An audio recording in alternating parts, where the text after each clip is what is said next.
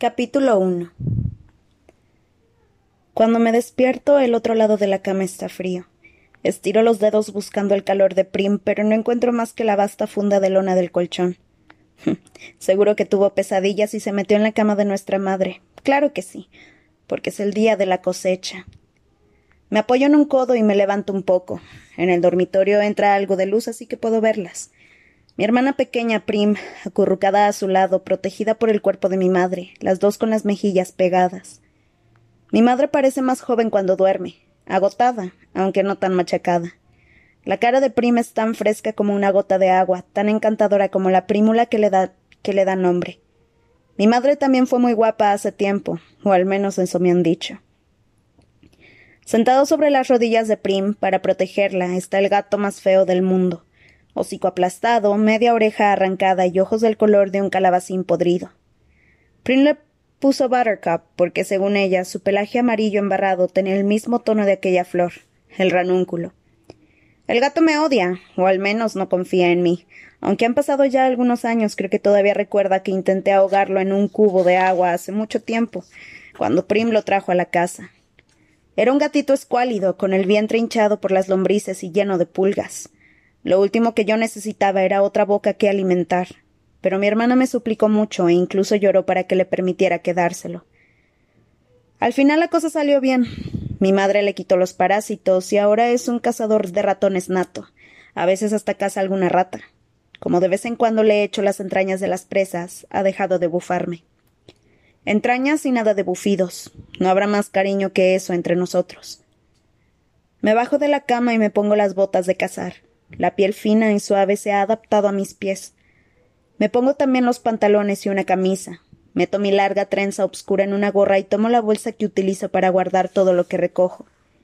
En la mesa, bajo un cuenco de madera que sirve para protegerlo de ratas y gatos hambrientos, encuentro un perfecto quesito de cabra envuelto en hojas de albahaca.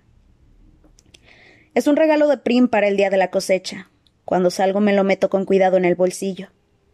Nuestra parte del Distrito 12, a la que solemos llamar la Beta, está siempre llena a estas horas de mineros del carbón que se dirigen al turno de mañana. Hombres y mujeres de hombros caídos y nudillos hinchados, muchos de los cuales ya ni siquiera intentan limpiarse el polvo de carbón de las uñas rotas y las arrugas de sus rostros hundidos. Sin embargo, hoy las calles manchadas de carboncillo están vacías y las contraventanas de las, de las achaparradas casas grises permanecen cerradas. La cosecha no empieza hasta las dos, así que todos prefieren dormir hasta entonces, si pueden. Nuestra casa está casi al final de la veta. Solo tengo que dejar atrás unas cuantas puertas para llegar al campo de, estrado al que llaman la pradera. Lo que separa la pradera de los bosques, y de hecho lo que rodea todo el distrito 12, es una alta alambrada metálica rematada con bucles de alambre de púas. En teoría, se supone que está electrificada las 24 horas para disuadir a los depredadores que viven en los bosques y antes corrían nuestras calles. Jaurías de perros salvajes, pumas solitarios y osos. En realidad, como con suerte, solo tenemos dos o tres horas de electricidad por la noche. No suele ser peligroso tocarla. Aún así, siempre me tomo un instante para escuchar con atención, por si oigo el zumbido que indica que la valla está cargada. En este momento está tan silenciosa como una piedra. Me escondo detrás de un grupo de arbustos, me tumbo boca abajo y me arrastro por debajo de la tira de sesenta centímetros que lleva suelta varios años. La alambrada tiene otros puntos débiles, pero este está tan cerca de casa que casi siempre entro en el bosque por aquí. En cuanto estoy entre los árboles, recupero un arco y un carcaj de flechas que tenía escondido en un tronco hueco. Esté o no esté electrificada, la alambrada ha conseguido mantener a los devoradores de hombres fuera del distrito 12. Dentro de los bosques los animales deambulan a sus anchas y existen otros peligros, como las serpientes venenosas, los animales rabiosos y la falta de senderos por seguir. Pero también hay comida, si sabes cómo encontrarla. Mi padre lo sabía y me había enseñado unas cuantas cosas antes de volar en pedazos en la explosión de una mina. No quedó nada de él que pudiéramos enterrar. Yo tenía once años. Cinco años después, muchas noches me sigo despertando gritándole que corra. Aunque entrar en los bosques es ilegal y la caza furtiva tiene el peor de los castigos, habría más gente que se arriesgaría si tuviera armas. El problema es que hay pocos lo bastante valientes para aventurarse armados con un cuchillo. Mi arco es una rareza que fabricó mi padre, junto con otros similares que guardó bien escondidos en el bosque, envueltos con cuidado en fundas impermeables. Mi padre podría haber ganado bastante dinero vendiéndolos, pero de haberlo descubierto los funcionarios del gobierno, lo habrían ejecutado en público por incitar a la rebelión. Casi todos los agentes de la paz se hacen de la vista gorda con los pocos que cazamos, ya que están tan necesitados de carne fresca como los demás. De hecho, está entre nuestros mejores clientes. Sin embargo, nunca permitirían que alguien armase a la beta. En otoño, unas cuantas almas valientes se internan en los bosques para recoger manzanas, aunque sin perder la vista de pradera. Siempre la bastante cerca para volver corriendo a la seguridad del Distrito 12 si surgen problemas. El Distrito 12, donde puedes morirte de hambre sin poner en peligro tu seguridad. Murmuro, Después miro a mi alrededor rápidamente porque incluso aquí, en medio de ninguna parte, me preocupa que alguien me escuche. Cuando era más joven mataba a mi madre del susto con las cosas que decía sobre el Distrito 12 y la gente que gobierna nuestro país, Panem, desde esa lejana ciudad llamada el Capitolio. Al final comprendí que aquello solo podía causarnos más problemas, así que aprendí a morderme la lengua y ponerme una máscara de indiferencia para que nadie pudiese averiguar lo que estaba pensando. Trabajo en silencio en clase, hago comentarios educados y superficiales en el mercado público y me limito a las conversaciones comerciales en el quemador, que es el mercado negro donde, gano casi todo mi dinero. Incluso en casa, donde soy menos simpática, evito entrar en temas espinosos como la cosecha, los racionamientos de comida o los juegos del hambre. Quizá a Prim se le ocurriera repetir mis palabras, ¿y qué sería de nosotros entonces? En los bosques me espera la única persona con la que puedo ser yo misma. Gale. Noto que se me relajan los músculos de la cara, que se me acelera el paso mientras subo por las colinas hasta nuestro lugar de encuentro, un saliente rocoso con vistas al valle. Un matorral de arbustos de vallas lo protege de ojos curiosos. Verlo allí esperándome me hace sonreír. Nunca sonrío, salvo en los bosques. Hola, Catnip. Me saluda Gale. En realidad me llamo Katniss, como la flor acuática a la que llaman saeta, pero cuando se lo dije por primera vez mi voz no era más que un susurro, así que creyó que le decía Catnip, la menta de gato. Después, cuando un lince loco empezó a seguirme por los bosques en busca de sobras, se convirtió en mi nombre oficial. Al final tuve que matar al lince porque asustaba a las presas, aunque era tan buena compañía que casi me dio pena. Por otro lado, me pagaron bien por su piel. Mira lo que casé, Gale sostiene en alto una hogaza de pan con una flecha clavada en el centro, y yo me río. Es pan de verdad, de panadería, y no las barras planas y densas que hacemos con nuestras raciones de cereales. Lo tomo, saco la flecha y me llevo el agujero de la corteza a la nariz para aspirar una fragancia que se me hace agua a la boca. El pan bueno como este es para ocasiones especiales. Todavía está caliente, le digo, Debe de haber ido a la panadería al despuntar el alba para cambiarlo por otra cosa. ¿Qué te costó? Solo una ardilla. Creo que el anciano estaba un poco sentimental esta mañana. Hasta me deseó buena suerte. Bueno, todos nos sentimos un poco más unidos hoy, ¿no crees? Comento, sin molestarme en poner los ojos en blanco. Prim nos dejó un queso. Digo, sacándolo. Hm, gracias, Prim, exclama Gale, alegrándose con el regalo.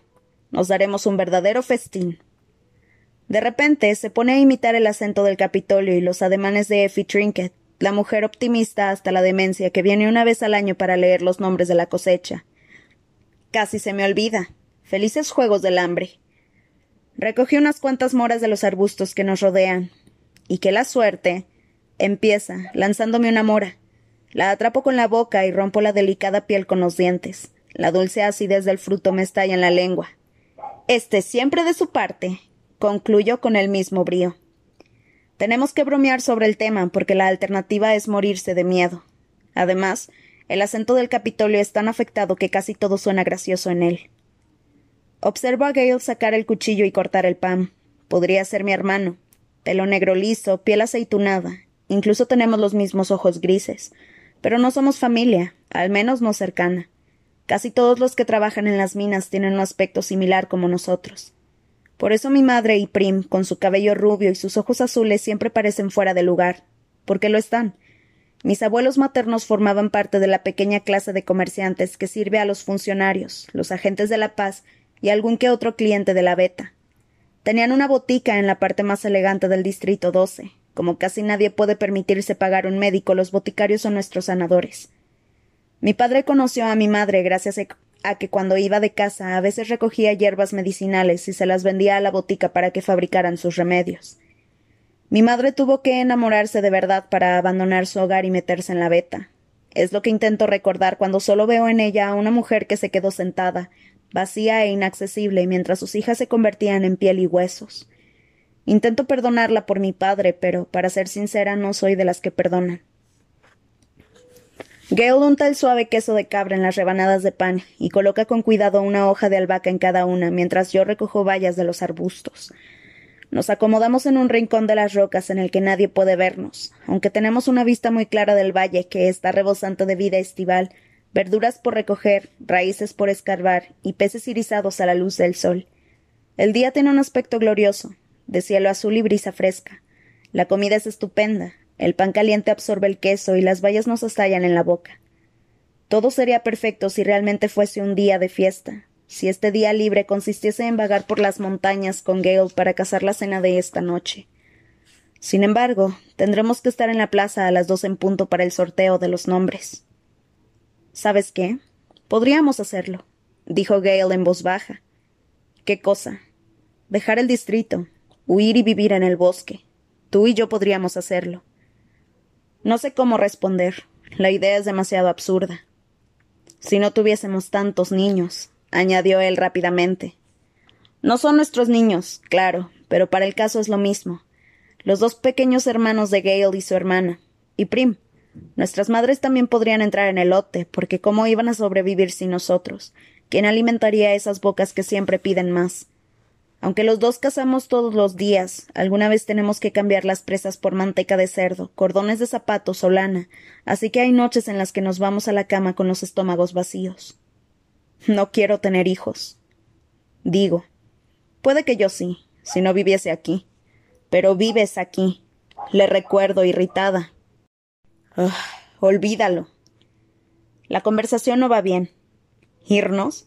¿Cómo iba a dejar a Prim, que es la única persona en el mundo a la que estoy segura de querer? Y Gale está completamente dedicado a su familia. Si no podemos irnos, ¿por qué molestarnos en hablar de eso? Y aunque lo hiciéramos, aunque lo hiciéramos. ¿De dónde ha salido lo de tener hijos? Entre Gail y yo nunca ha habido nada romántico. Cuando nos conocimos yo era una niña flacucha de doce años, y aunque él solo era dos años mayor ya parecía un hombre. Nos llevó mucho tiempo hacernos amigos, dejar de regatear en cada intercambio y empezar a ayudarnos mutuamente. Además, si quiere hijos, Gail no tendrá problemas para encontrar esposa. Es guapo, lo bastante fuerte como para trabajar en las minas y capaz de cazar. Por la forma en que las chicas susurran cuando pasa a su lado en el colegio, está claro que lo desean. Me pongo celosa, pero no por lo que la gente pensaría, sino porque no es fácil encontrar buenos compañeros de casa. ¿Qué quieres hacer? Le pregunto, ya que podemos cazar, pescar o recolectar. Vamos a pescar en el lago, así dejamos las cañas puestas mientras recolectamos en el bosque. Atraparemos algo bueno para la cena. La cena. Después de la cosecha, se supone que todos tienen que celebrarlo y mucha gente lo hace, aliviada al saber que sus hijos se han salvado un año más. Sin embargo, al menos dos familias cerrarán las contraventanas y las puertas e intentarán averiguar cómo sobrevivir a las dolorosas semanas que se avecinan. Nos va bien. Los, depredadores no nos hacen caso, porque hoy hay presas más fáciles y sabrosas. A última hora de la mañana tenemos una docena de peces, una bolsa de verduras y lo mejor de todo, un buen montón de fresas. Descubrí el fresal hace unos años, y a Gale se le ocurrió la idea de rodearlo de redes para evitar que se acercasen los animales. De camino a casa pasamos por el quemador, el mercado negro que funciona como en un almacén abandonado en el que antes se guardaba carbón. Cuando descubrieron un sistema más eficaz que transportaba el, carbón directamente de las minas a los trenes, el quemador fue quedándose con el espacio. Casi todos los negocios están cerrados a estas horas en un día de cosecha, aunque el mercado negro sigue bastante concurrido. Cambiamos fácilmente seis de los peces por pan bueno y los otros dos por sal. Sae, la gracienta, la anciana huesuda que vende cuencos de sopa caliente preparada en un enorme hervidor, nos compra la mitad de las verduras a cambio de un par de trozos de pata fina, de parafina.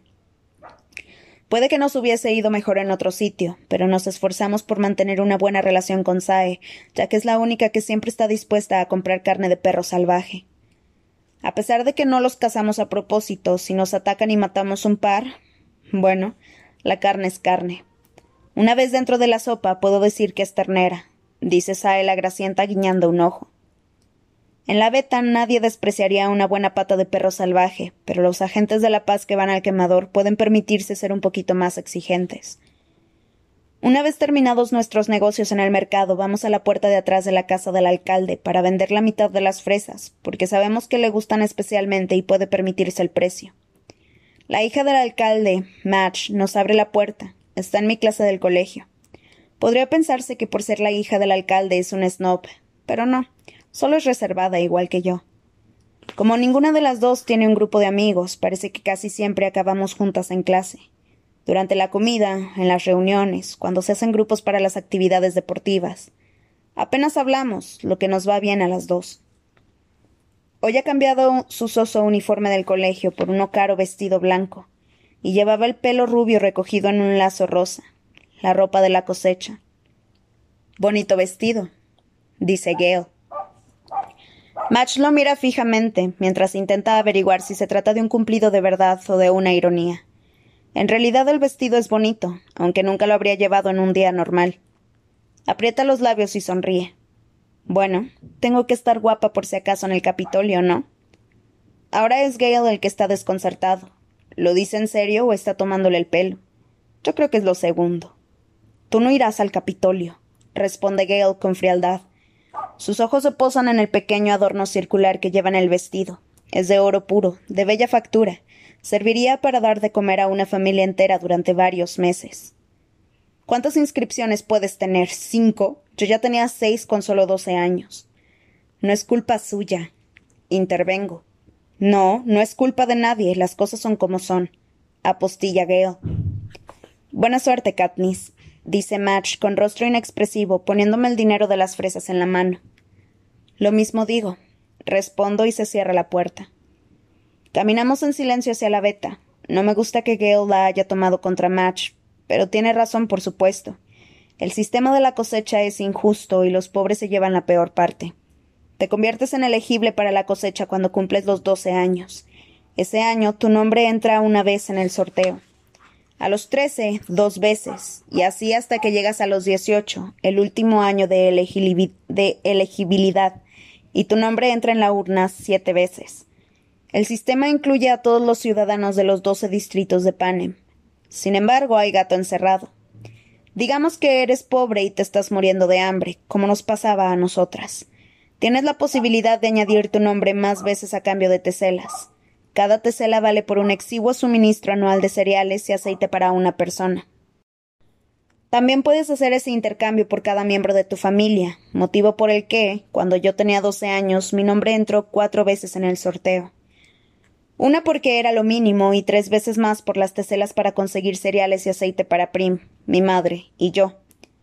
De hecho, he tenido que hacer lo mismo todos los años, y las inscripciones en el sorteo son acumulativas. Por eso ahora, a los dieciséis años, mi nombre entrará veinte veces en el sorteo de la cosecha. Gale, que tiene dieciocho y lleva siete años ayudando o alimentando él solo a una familia de cinco, tendrá cuarenta y dos papeletas. No cuesta entender por qué se enciende con, con Match, que nunca ha corrido el peligro de necesitar una tesela. Las probabilidades de que el nombre de la chica salga elegido son muy reducidas si se comparan con las de los que vivimos en la beta. No es imposible, pero sí poco probable, y aunque las reglas las estableció el Capitolio y no los distritos, ni sin duda la familia de Match, es difícil no sentir resentimiento hacia los que no tienen que pedir teselas. Gale está consciente de que su rabia no debería ir contra Match. Algunas veces, cuando estamos en lo más profundo del bosque, lo he oído despotricar contra las teselas, diciendo que no son más que otro instrumento para fomentar la miseria en nuestro distrito, una forma de sembrar el odio entre los trabajadores hambrientos de la beta y los que no suelen tener problemas de comida, y así asegurarse de que nunca confiemos los unos en los otros. Al Capitolio le viene bien que estemos divididos. Me diría, si no hubiese nadie más que yo escuchándolo, si no fuese día de cosecha, si una chica con un alfiler de oro y sin teselas no hubiese hecho lo que seguramente ella consideraba un comentario inofensivo. Mientras caminamos lo miro a la cara, todavía ardiendo debajo de su expresión glacial. Su ira me parece inútil, aunque no se lo digo. No es que no esté de acuerdo con él, porque lo estoy. Pero ¿de qué sirve despotricar contra el Capitolio en medio del bosque? No cambia nada. No hace que la situación sea más justa y no nos llena el estómago. De hecho, asusta a las posibles presas. Sin embargo, lo dejo gritar. Mejor hacerlo en el bosque que en el distrito. Gale y yo nos dividimos el botín, lo que nos deja con dos peces, un par de hogazas de buen pan, verduras, un puñado de fresas, sal, parafina y algo de dinero para cada uno. Nos vemos en la plaza. Le digo. Ponte algo bonito. Me responde sin humor. En casa encuentro a mi madre y a mi hermana preparadas para salir. Mi madre lleva un vestido elegante de sus días de boticaria, y Prim viste mi primer traje de cosecha, una falda y una blusa con volantes. A ella le queda un poco grande, pero mi madre se lo ha sujetado con alfileres. Aún así, la blusa se le sale de la falda por la parte de atrás. Me espera una bañera llena de agua caliente. Me restriego para quitarme la tierra y el sudor de los bosques e incluso me lavo el pelo. Veo, sorprendida, que mi madre me ha sacado uno de sus encantadores vestidos, una suave cosita azul con zapatos a juego. ¿Estás segura? Le pregunto, porque intento evitar seguir rechazando su ayuda. Antes estaba tan enfadada con ella que no le dejaba hacer nada por mí. Sin embargo, se trata de algo especial, porque le da mucho valor a la ropa de su pasado. Claro que sí, y además me gustaría recogerte el pelo. Me responde. Le dejo secármelo, trenzarlo y colocármelo sobre la cabeza. Apenas me reconozco en el espejo agrietado que tenemos apoyado en la pared. Estás muy guapa, dice Prim en un susurro. Y no me parezco nada a mí. Respondo. La abrazo, porque sé que las horas que nos esperan serán terribles para ella. Es su primera cosecha, aunque está lo más segura posible, ya que su nombre solo ha entrado una vez en la urna. No la he dejado pedir ninguna tesela. Sin embargo, está preocupada por mí. Le preocupa que ocurra lo inimaginable. Protejo a Prim de todas las formas que me es posible, pero nada puedo hacer contra la cosecha. La angustia que noto en el pecho siempre que mi hermana sufre amenaza con salir a la superficie. Me doy cuenta de que se le ha salido de nuevo la blusa por detrás y me obligo a, a mantener la calma. Arréglate la cola, patito, le digo, poniéndole de nuevo la blusa en su sitio. Cuac, responde Prim soltando una risita. Eso lo serás tú, añado, riéndome también. Ella es la única que puede hacerme reír así. Vamos a comer, digo, dándole un besito rápido en la cabeza. Decidimos dejar para la cena el pescado y las verduras que ya se están cocinando en un estofado y guardamos las fresas y el pan para la noche, diciéndonos que así será algo especial. De modo que bebemos la leche de la cabra de Prim, Lady, y nos comemos el pan vasto que hacemos con el cereal de la tesela, aunque de todos modos nadie tiene mucho apetito. A la una en punto nos vamos hacia la plaza. La asistencia es obligatoria, a no ser que estés a las puertas de la muerte. Esta noche los funcionarios recorrerán las casas para comprobarlo. Si alguien ha mentido, lo meterán en la cárcel. Es una verdadera pena que la ceremonia de la cosecha se celebre en la plaza, uno de los pocos lugares agradables del Distrito 12. La plaza está rodeada de tiendas, y en los días de mercado, sobre todo si hace buen tiempo, parece que es fiesta. Sin embargo, hoy, a pesar de los banderines de colores que cuelgan de los edificios, se respira un ambiente de tristeza. Las cámaras de televisión, encaramadas como águilas ratoneras en los tejados, solo sirven para acentuar la sensación. La gente entra en silencio y ficha. La cosecha también es la oportunidad perfecta para, que el Capitolio lleve la cuenta de la población. Conducen a los chicos de entre 12 y 18 años a las áreas delimitadas con cuerdas y divididas por edades, con los mayores delante y los jóvenes como Prim detrás. Los familiares se ponen en fila alrededor del perímetro, todos tomados con fuerza de la mano. También hay otros, los que no tienen a nadie que perder, o ya no les importa, que se cuelan entre la multitud para apostar por quiénes serán los dos chicos elegidos. Se apuesta por la edad que tendrán, por si serán de la beta o comerciantes, o por si se derrumbarán y, se echarán a llorar. La mayoría se niega a hacer tratos con los mafiosos, salvo con mucha precaución. Esas mismas personas suelen ser informadores. ¿Y quién no ha infringido la ley alguna vez? Podrían pegarme un tiro todos los días por dedicarme a la caza furtiva, pero los apetitos de los que están al mando me protegen. No todos pueden decir lo mismo. En cualquier caso, Gale y yo estamos de acuerdo en que si pudiéramos escoger entre morir de hambre y morir de un tiro en la cabeza, la bala sería mucho más rápida. La plaza se va llenando y se vuelve más claustrofóbica conforme llega la gente. A pesar de su tamaño, no es lo bastante grande para dar cabida a toda la población del Distrito 12, que es de unos ocho, mm, ocho mil habitantes, los que llegan al último tienen que quedarse en las calles adyacentes, desde donde podrán ver el acontecimiento en las pantallas, ya que el Estado lo televisa en directo. Me encuentro de pie en un grupo de chicos de 16 años de la beta. Intercambiamos tensos saludos con la cabeza y centramos nuestra atención en el escenario provisional que han construido delante del edificio de justicia. Allí hay tres sillas, un podio y dos grandes urnas redondas de cristal, una para los chicos y otra para las chicas. Me quedo mirando los trozos de papel de la bola de las chicas. Veinte de ellos tienen escrito con sumo cuidado el nombre de Katniss Everdeen. Dos de las tres sillas están ocupadas por el, alcalde Undersea, el padre de Match, un hombre alto de calva incipiente, y Effie Trinket, la acompañante del Distrito 12, recién llegada del Capitolio, con su aterradora sonrisa blanca, el pelo rosáceo y un traje verde primavera. Los dos murmuran entre sí, y miran con preocupación el asiento vacío. Justo cuando el reloj da las dos, el alcalde sube al podio y empieza a leer. Es la misma historia de todos los años, en la que habla de la creación de Panem, el país que se levantó de las cenizas de un lugar antes llamado Norteamérica. Enumera la lista de desastres, las sequías, las tormentas, los incendios, los mares que subieron y se tragaron gran parte de la tierra, y la brutal guerra por hacerse con los pocos recursos que quedaron. El resultado fue Panem, un reluciente Capitolio rodeado por trece distritos que llevó la paz y la prosperidad a sus ciudadanos. Entonces llegaron los días oscuros, la rebelión de los distritos contra el Capitolio.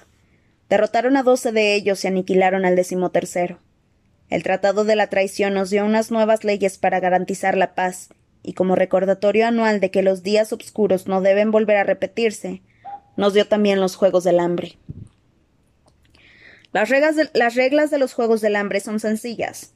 En castigo por la rebelión, cada uno de los doce distritos debe entregar a un chico y a una chica, llamados tributos, para que participen.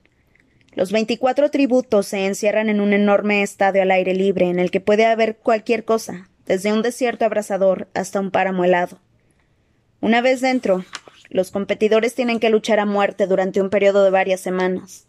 El que quede vivo, gana. Coger a los chicos de nuestros distritos y obligarlos a matarse entre ellos mientras los demás observamos. Así nos recuerda el Capitolio que estamos completamente a su merced y que tendríamos muy pocas posibilidades de sobrevivir a otra rebelión. Da igual las palabras que utilicen, porque el verdadero mensaje queda claro. Miren cómo nos llevamos a sus hijos y los sacrificamos sin que puedan hacer nada al respecto. Si levantan un solo dedo, los destrozaremos a todos, igual que hicimos con el Distrito 13. Para que resulte humillante, además de una tortura, el Capitolio exige que tratemos los Juegos del Hambre como una festividad, un acontecimiento deportivo en el que los distritos compiten entre sí. Al último tributo vivo se le recompensa con una vida fácil, y su distrito recibe premios, sobre todo comida. El Capitolio regala cereales y aceite al distrito ganador durante todo el año, e incluso algunos manjares como azúcar, mientras el resto de nosotros luchamos por no morir de hambre. Es el momento de arrepentirse y también de dar gracias, recita el alcalde. Después lee la lista de los habitantes del Distrito 12 que han ganado en anteriores ediciones. En setenta y cuatro años hemos tenido exactamente dos, y solo uno sigue vivo. Hamish Abernathy, un barrigón de mediana edad que en estos momentos aparece berreando algo ininteligible, se tambalea en el escenario y se deja caer sobre la tercera silla. Está borracho, y bastante. La multitud responde con su aplauso protocolario, pero el hombre está aturdido e intenta darle un gran abrazo a Effie Trinket, que apenas consigue zafarse. El alcalde parece angustiado. Como todo se televisa en directo, ahora mismo el Distrito 12 es el reír de Panem, y él lo sabe. Intenta devolver rápidamente la atención a la cosecha presentando a Effie Trinket. La mujer, tan alegre y vivaracha como siempre, sube a trote ligero al podio y saluda con su habitual felices Juegos del Hambre y que la suerte esté siempre, siempre de su parte. Seguro que su pelo rosa es una peluca, porque tiene los rizos algo torcidos después de su encuentro con Hamish. Empieza a hablar sobre el honor que supone estar allí, aunque todos saben lo mucho que desea una promoción a un distrito mejor, con ganadores de verdad, en vez de borrachos que te acosan delante de todo el país. Localizo a Gale entre la multitud y él me devuelve la mirada con la sombra de una sonrisa en los labios. Para hacer una cosecha, al menos estaba resultando un poquito divertida. Pero de repente empiezo a pensar en Gale y en las cuarenta y dos veces que aparece su nombre en esa gran bola de cristal y en cómo la suerte no está siempre de su parte, sobre todo comparado con muchos de los chicos. Y quizá él esté pensando lo mismo sobre mí, porque se pone serio y aparta la vista. No te preocupes, hay mil papeletas, papeletas, desearía poder decirle. Ha llegado el momento del sorteo. Effie Trinket dice lo de siempre. Las damas primero, y se acerca a la urna de cristal con los nombres de las chicas. Mete la mano hasta el fondo, saca un trozo de papel. La multitud contiene el aliento. Se podría oír un alfiler caer y yo empiezo a sentir náuseas y a desear desesperadamente que no sea yo, que no sea yo. Por favor, que no sea yo. Effie Trinket vuelve al podio, alisa el trozo de papel y lee el nombre con voz clara. Y no soy yo es Everdeen.